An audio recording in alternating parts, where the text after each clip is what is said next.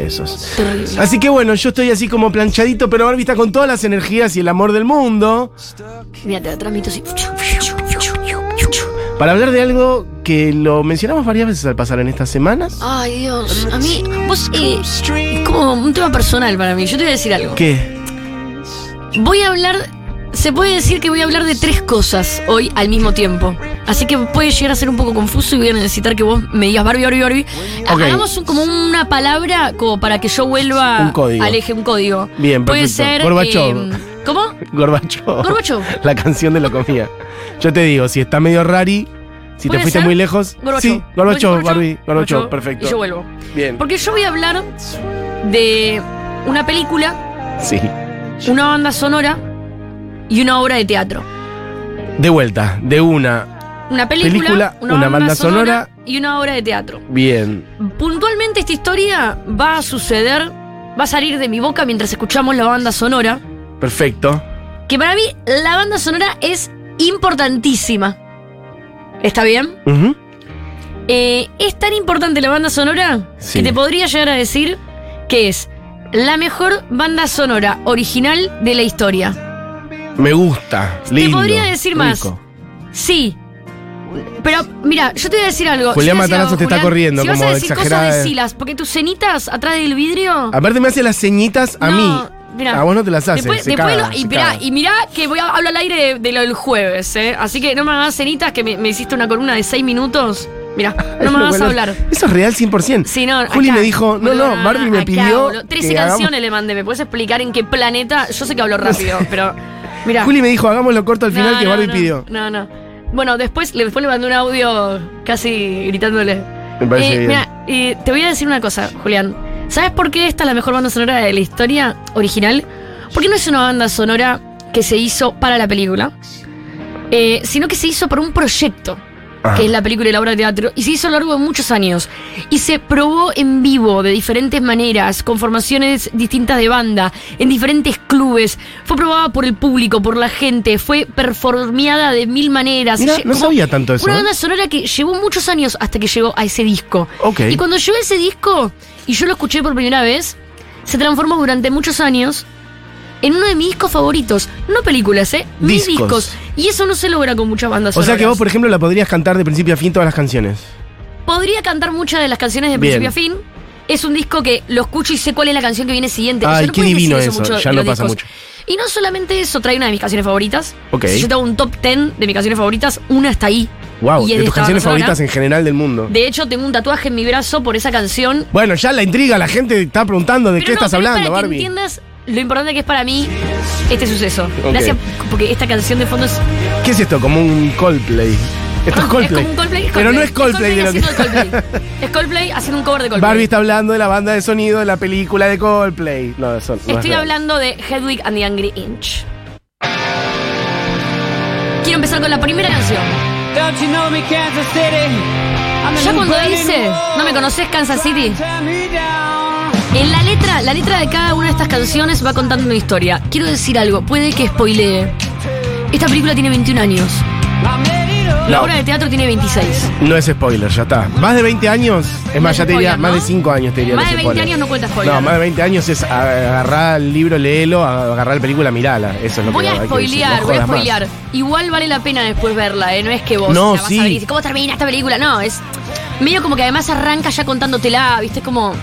Soy un caso testigo de eso, eso es lo que quería decir. Cuando una de las primeras veces que hablamos de esta película, yo no la había visto y vos me dijiste, ¿cómo no la viste? Me contaste igual más o menos de qué iba. Ahora sí la fui a ver y es un peliculón igual. Es un peliculón. Así que vayan todos a ver Hedwig and the Angry Inch, si es que no la vieron.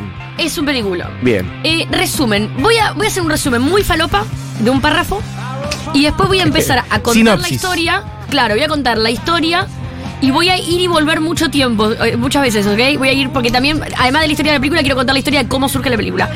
Resumen falopa de revista de cine. Hedwig and the Angry Inch es la historia de una cantante de rock que con su banda persigue a un artista famoso por Estados Unidos reclamando la autoría de sus canciones. Sí. ¿Ok? Sí. O sea, Hedwig and the Inch, una banda de rock que va diciendo, ¡Eh, Calamaro, ese tema es mío! Por todos lados. Sí. ¿Está bien? Esa es la trama. Sí, no recuerdo. Bueno, claro, sí, hay una parte que sí, una parte. Está bien. Esa es la trama. Pero ¿qué pasa? Esa parte que sí, esa parte que no, ahí es lo que esto lo transforma en un musical. Ok. La primera canción con la que la película abre es la canción que estamos escuchando, Tear Me Down. La canción, como tal cual un musical que va contando la historia, es un tema que nos encontramos Heidi and Grinch tocando en un bar diciendo les voy a contar una historia. Así empieza. Sí. Y ese bar es un montón de gente que no tiene ganas de escuchar a Heidi and Grinch. Pero ella está ahí porque está justo enfrente del Movistar Arena. Está tocando en el Club Atlanta. sí. el de los amigos, está ahí el Club Atlanta, tocando, los del Club Atlanta se quieren morir, y el Movistar Arena está tocando al el artista al cual le canta. Y ahí voy. Me, me fui haciendo un punteo para que vos no me tengas que decir. Gorbachev. La película esta empieza con Hansel. Hansel es un niño nacido el mismo día que se levanta el muro de Berlín en Berlín Oriental. Bien. Entonces, en esta canción dice literalmente yo soy el muro de Berlín, ni de un lado ni del otro. Muy importante esto, quiero que te acuerdes de muchas de las cosas que digo porque después vamos a hablar de una polémica alrededor de la película que no es polémica. Perfecto. Que no es polémica. Tear me down, tírenme abajo. Hansel se enamora de un militar llamado Luther. El militar lo quieren mandar al otro Berlín, al Berlín Occidental y medio a Estados Unidos. Entonces se tienen que calzar, se tienen que calzar. Se tiene que cansar. Cansar y calzar. Bien. Hansel hasta ese momento es un eh, chico gay, eh, fuera de los estándares binarios, igual, porque con mucho maquillaje, muy femenino. Y cuestión que está enamorado, muy enamorado. Y acá, pausa, tema 2. No, boludo, esta canción. Esta canción es una de mis canciones favoritas de la vida. ¿Esta es la que vos decís que es una de tus canciones preferidas de la vida? Bueno, escuchémosla entonces un poco más. Esta canción habla del origen del amor, Origin of Love. Que está llegando un montón de mensajes, ¿eh? de gente que la vio, gente que opina. Ay, boludo.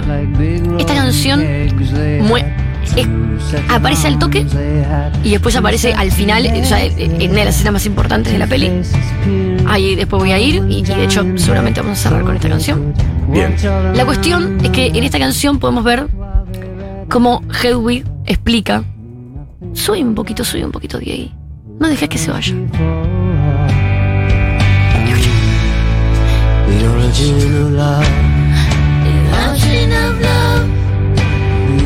La cuestión. Me cuesta. La cuestión es que cuenta una historia. Una historia eh, de Platón. Una historia real. Sobre cómo en realidad somos hermafroditas. Y cómo tenemos. Subí volumen. Sí, ¿por qué está tan lejos?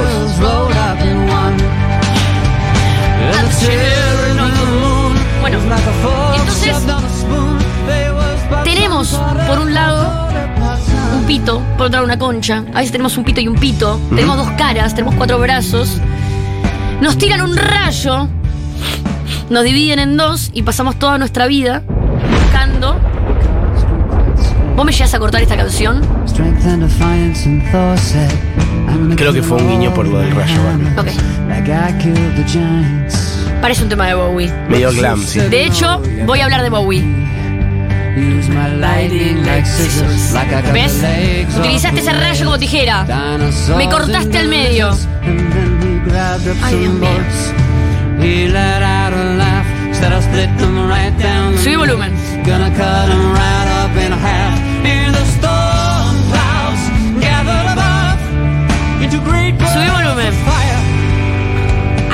toca, toca. ¿Qué es esto? ¿Es fuego? ¿Es lluvia? ¿Qué es? And the fire shut down from the sky in bolts like shine down the fire. Subí volumen. And it ripped right through the flesh All the children of the sun, now they moon and the earth. and some in the God. ¿Por qué no haces versión de esto en vivo en Ay, alguno no de tus sé, shows, Barbie? ¿Eh? Mi sueño hacer este cover. Pero real. Porque cada tanto. ¡No me hagas eso, hijo de remil! Cada tanto metes algún cover. Yo te he visto hacer cover de Patti Smith. Esta canción te quedaría bárbara. Sí, esta canción me he hartado de cantarla, pero nunca en vivo. ¿eh? Ay, hacela en vivo, dale. En el próximo show, en algún show. Esta canción es, bueno, la cuestión, vamos a volver. No me estás ayudando. No, Gorbachev. Pero pará, esta es una canción sobre el origen del amor basada en una historia de Platón que habla de efectivamente cómo, en sí, su visión eh, del origen del amor. Eh, y, y lo que cuenta un poco es que en realidad nosotros nos pasamos toda la vida solos, soles, solas, buscando una mitad que nos complete. Pero es un mensaje bastante. eh, como que tiene eh, varias interpretaciones según la edad en la que veas la película. Mm. Como que de alguna forma Hedwig está todo el tiempo buscando la otra mitad, o de alguna forma está todo el tiempo eh, tratando de sentirse completa. Claro, diciendo, bueno, Diciendo, no, no necesitas otra mitad. no quiero sentirme que me falta algo. Sí. Bien. Eh, pero sí, donde hace mucho hincapié es en el no binarismo, ¿no? Y en, y en- y- y- y en mil formas de género. Bueno, la siguiente canción que vamos a escuchar. Para, seguí, seguí con esta canción. Para seguir es una gran indicación. Se tiene que transformar para irse. ¿Está bien? Se tiene que transformar en la esposa de Luther. Para transformarse en la esposa de Luther, porque yo dije, Sarah Hansel, un chiquito de ahí de Berlín, era gay, conoció a este militar, el militar se la quiere llevar al otro lado, y le dice, tenés que ser mi esposa, le tienen que hacer un examen médico. Le pone una peluca, lo lleva a un médico, y el médico le corta el pito. Cuando le corta el pito, le deja un bulto de una pulgada. Esa pulgada es Angry Inch. Angry Inch, la canción Angry Inch, cuenta la historia de esta operación.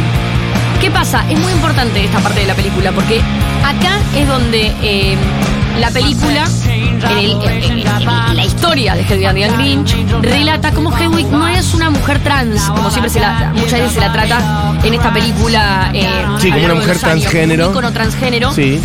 sino que es un chico gay que se somete a una operación para hacerse pasar por la esposa de Luther, una operación que no quiere someterse. Sí, que no era su deseo identitario. Se hace mal y queda eh, como en un limbo Sí. eh, mental de que no sabe realmente si es mujer, si es hombre, si es no binaria, en una época, a principios de los 90, muy compleja. Sí.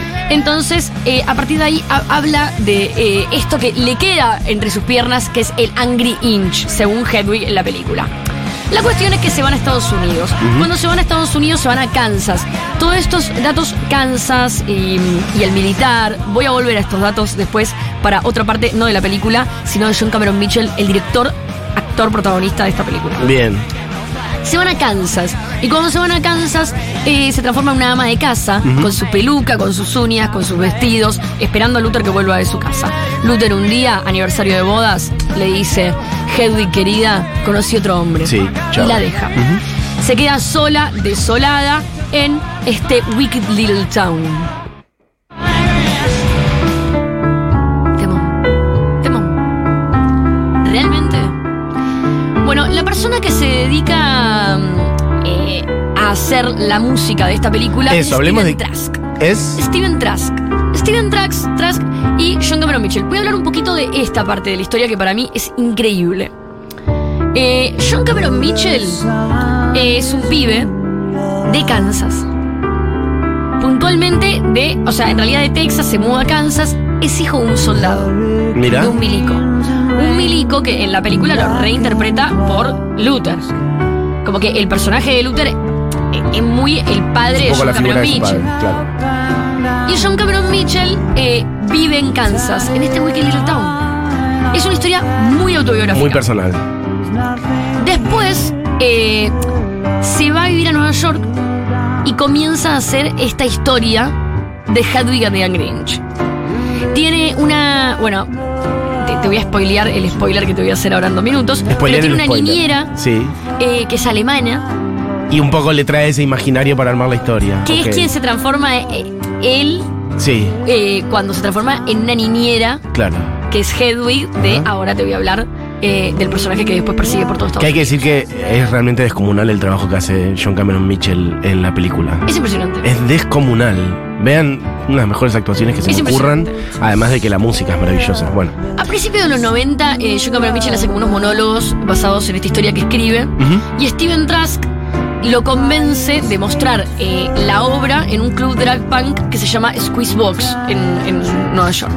El tema es que en ese lugar Steven Trask tenía una banda de, como, eh, armada de rock, si querés, con batería, con todo. Sí. Entonces le dice, para, hagamos esto, empecemos a contar la historia en diferentes clubes.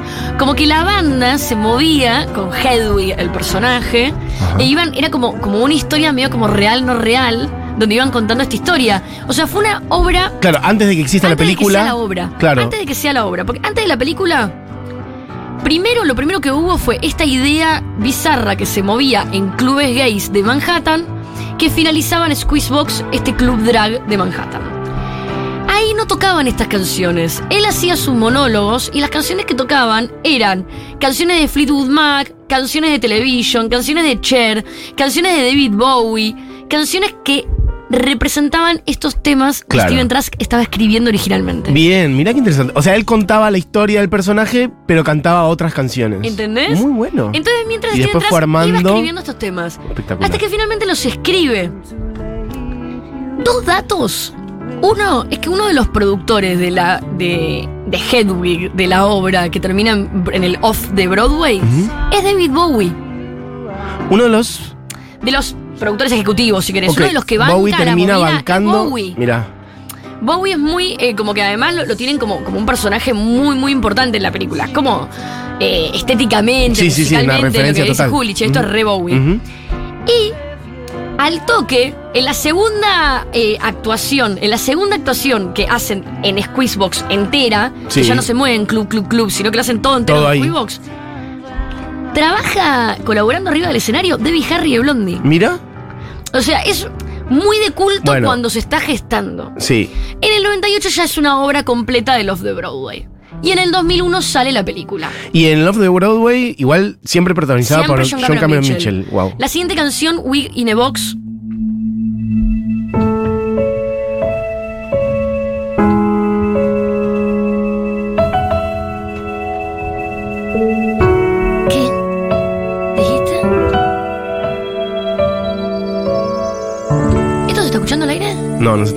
Sos vos la que le está contestando. Es- esto es un, un- es como jodido psicológicamente. No jodido psicológicamente, porque vos me estás hablando, la gente no escucha y yo me pongo mal. Diego me está diciendo que esto es un bajón. Escucha esto. Lo que le pasa a los chiquitos a veces es que todo tiene que ser arriba, porque si no se caen, ¿qué pasa? ¿No querés que te diga Está mi algo? coronel. Está ¿Qué pasa? Está fallando. arriba, no pueden conectar con las emociones. Tiene que estar 10 todo arriba todo el tiempo, todo abajo, igual. Ya, ya vas ¿Qué a ver. pasa? ¿Estás tapando algo, Dieguito, por ahí? Escucha, escucha. ¿Hay que ir a terapia por ahí? ¿Hay que conectarse con los sentimientos, Diego? Y bueno. ¿Te parece abajo? Ya vas a ver cómo sube. Hedwig se transforma en la niñera de un bebé que tiene un hermano que se llama Tom Ignosis. Para, de vuelta, ¿cómo era? Hedwig se Hedwig- transforma en la niñera. Sí. Escucha. Ay, qué temazo este. Gran tema. Saca su peluca de la Muy cara. Elton John, Sí, hablando de peluca ya que estamos. Suddenly I'm Miss Midwest Midnight. Check Y acá out habla también de, de algo, habla de cómo con su peluca se va transformando de repente. Escucha la guitarra. Cómo se va transformando en un personaje, en otro, en otro, en otro, hasta que eh, va saliendo de la depresión que tiene en ese momento, que es que vive en un motorhome, eh, en un pueblo de mierda, súper homofóbico, y se transforma en la línea de eh, esta familia que tiene un hijo adolescente, vamos a decir adolescente mayor de edad, para no meternos en otra polémica, Tom Ignosis.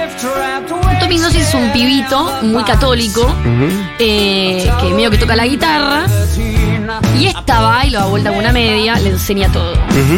Y le enseña también sobre el amor. Sobre los sentimientos, el sexo, la sexualidad. No solamente eh, arman como una especie de banda eh, donde tocan en bares y Hedwig va componiendo canciones, entre ellas la siguiente canción, The Long Grift. Look what Va you've subiendo, eh, va, va- va escribiendo estas canciones, Tommy Gnosis la va tocando con ella, empiezan a vivir una historia de amor y de repente Tommy Gnosis se escapa de su casa.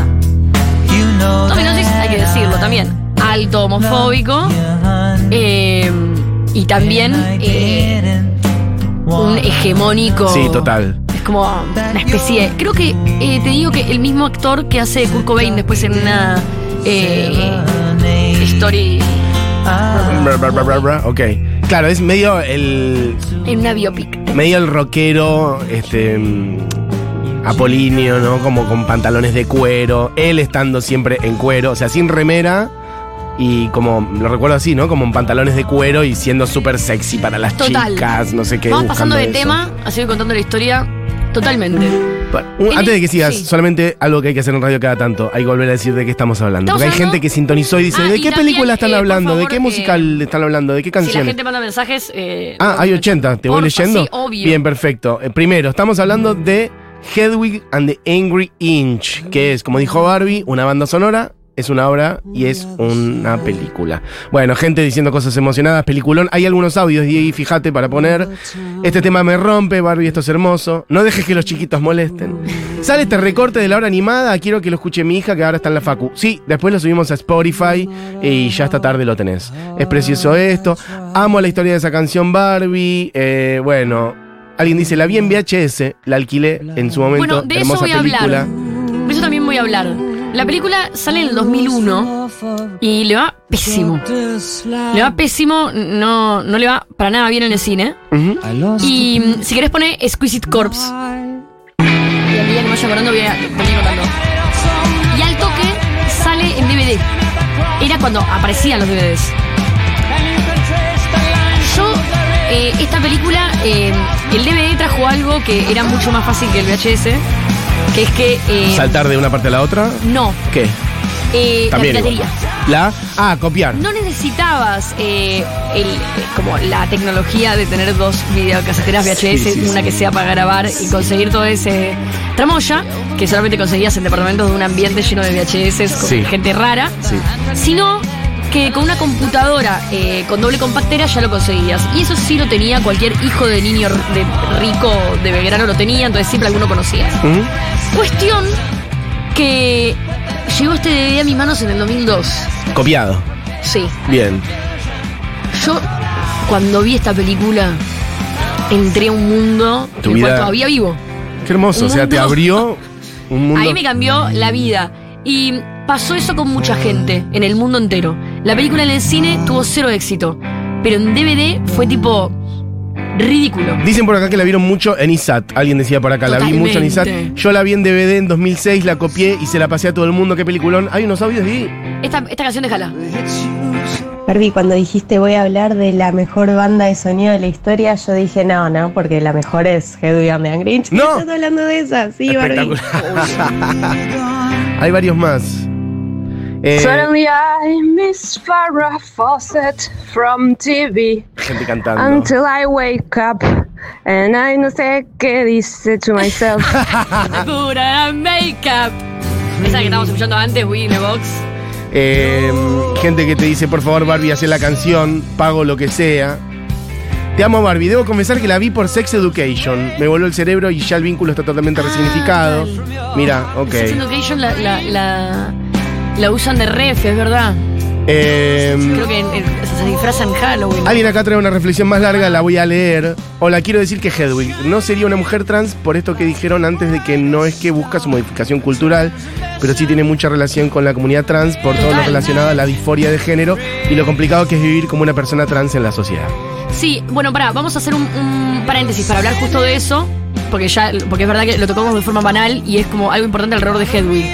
¿Por qué dije esto? Hubo una polémica alrededor de Hedwig donde la polémica puntual es que se iba a estrenar en Australia y mm, un actor eh, que quería personificar a Hedwig denunció a John Cameron Mitchell diciendo que eh, en realidad la persona que tenía que eh, hacer este papel sí o sí tenía que ser trans. O sea, como que la- e- e- este actor eh, creo que era un pibe gay que quería hacer la peli, pero después le dijeron que no, la obra.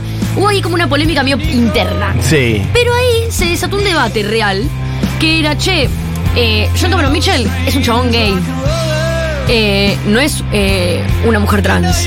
Entonces John Cameron Mitchell dijo, che, pero Hedwig no es una mujer trans. Mm. Sí es verdad que eh, fue re- eh, es, es un personaje trans. O sea, para el cine. Eh, inclusive para las obras. O sea, eh, es, es un personaje trans para, para la cultura cinematográfica. Es una de las películas. Vos pensás en personajes trans en las películas. No, no. Y pensás en Hedwig. Sí, sí, no hay más. Pero en la profundidad, digamos, de- del personaje, es real, por ejemplo, que al final de la película, que ahí es donde voy a ir, se, se habla mucho físicamente y en la actuación, en la obra también, como de repente Hedwig se saca su peluca y se saca su maquillaje y es quien realmente en ese momento quiere ser. Entonces, eh, también ahí es como pedirle eh, a una actriz trans que después haga de Sí, un que se varón cis salga de eso, que sí. tuvo que pasar por una operación. Es un personaje muy complejo, Hedwig, y es un personaje escrito por John Cameron Mitchell. Entonces, en algún punto tenía mucho sentido. John Cameron Mitchell se fue, se vio muy atravesado por toda esta polémica, porque también fue un personaje activista culturalmente en la escena gay y, y queer de Nueva York durante muchísimos años. Y de hecho, toda esta obra salió de los clubes queer de Manhattan. No es que fue una obra escrita por un chico eh, que estaba haciendo el closet en su casa. Era- eh, debe ser como uno de, de los productos a nivel masivos queer más emblemáticos que hay y hechos desde la comunidad queer en una escena queer. Sí. Entonces, John Cameron Mitchell bancó mucho la bandera de, de esa polémica. Dijo, no, no, no, no, hasta acá, eh, esta no me la banco.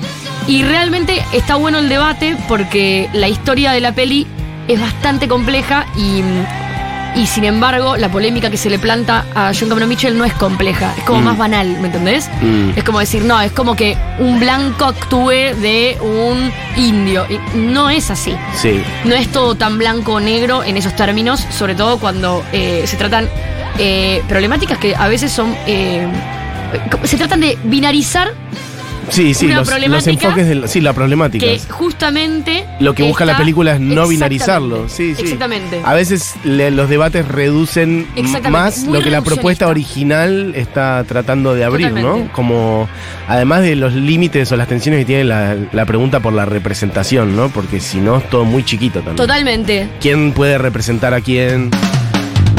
Entre todas las canciones que van sucediendo, la banda de, mm, de Hedwig es una banda además de rock muy... eh, muy, muy grunge.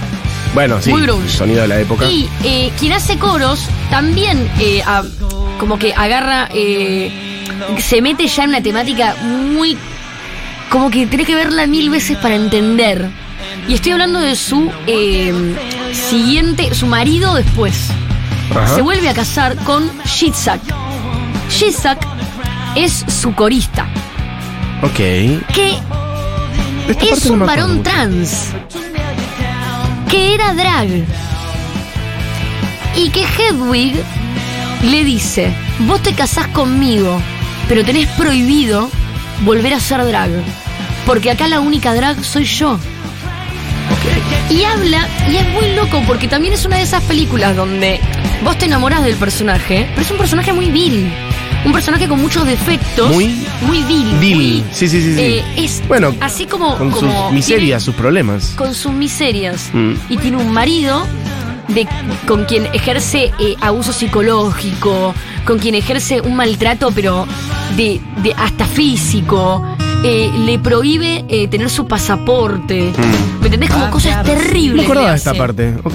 Todo- cosas terribles a lo largo de la película le hace a Shitzak, eh, quien también eh, toca todo un mundo sobre el no binarismo y el binarismo y, y también y, y- y es personificado por una actriz eh, cis.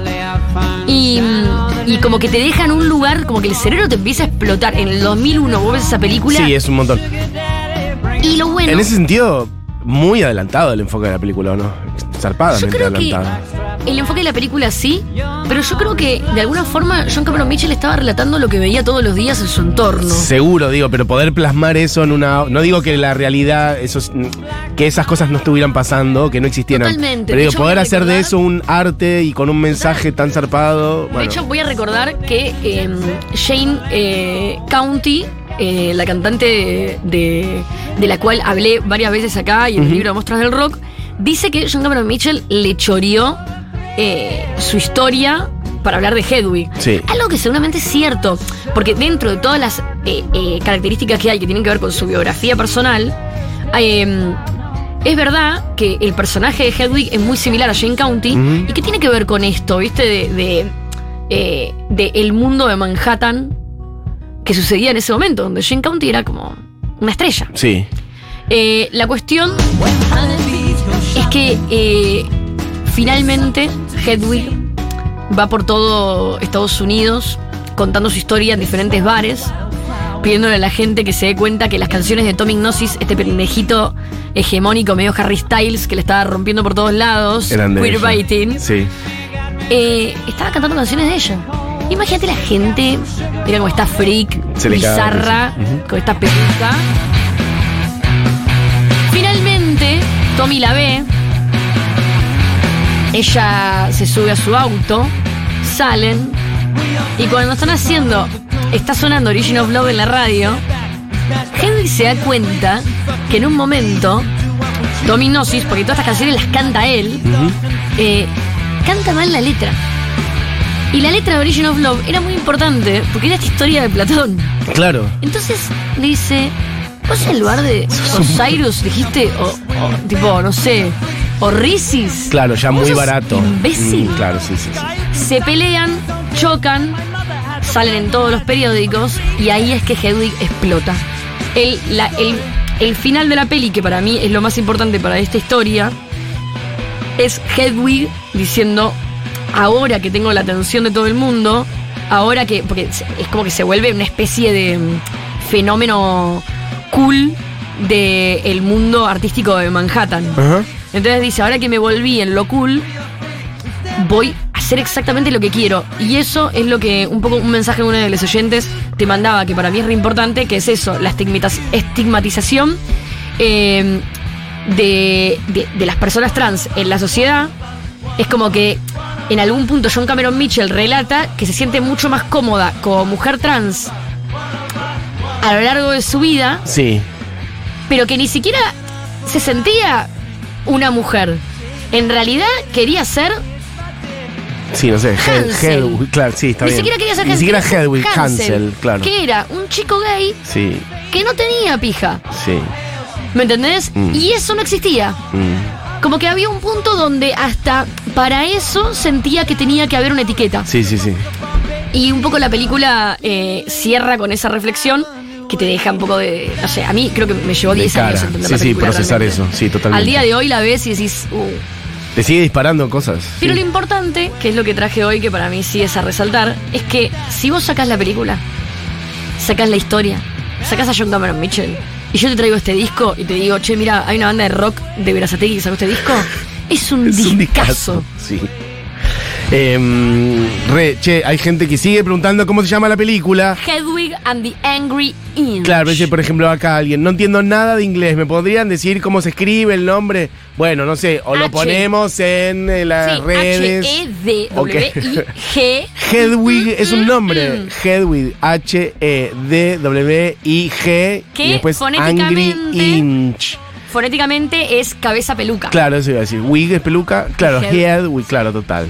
Bueno, eh, mi ah, mira, dice alguien por acá, mi lectura siempre fue que Jitzak era una mujer trans que al final de la peli se animaba a transicionar y que por eso lo hace una actriz. No había pensado que era un varón trans drag.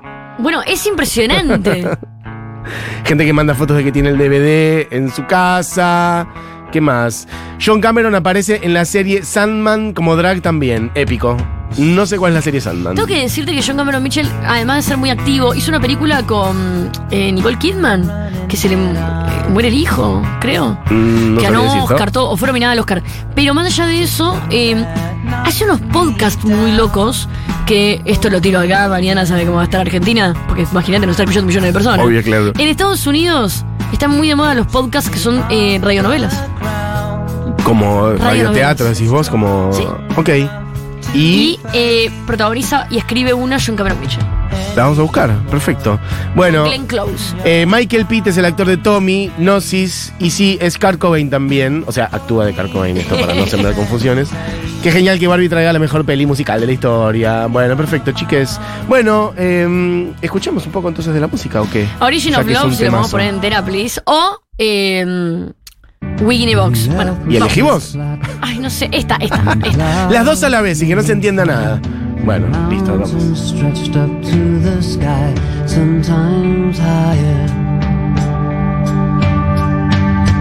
Folks the earth like big rolling kegs. They had two sets of arms, they had two sets of legs, they had two faces peering out of one giant head, so they could watch all around them as they talked while they read, and they never knew nothing of love. It was before um, the origin of love.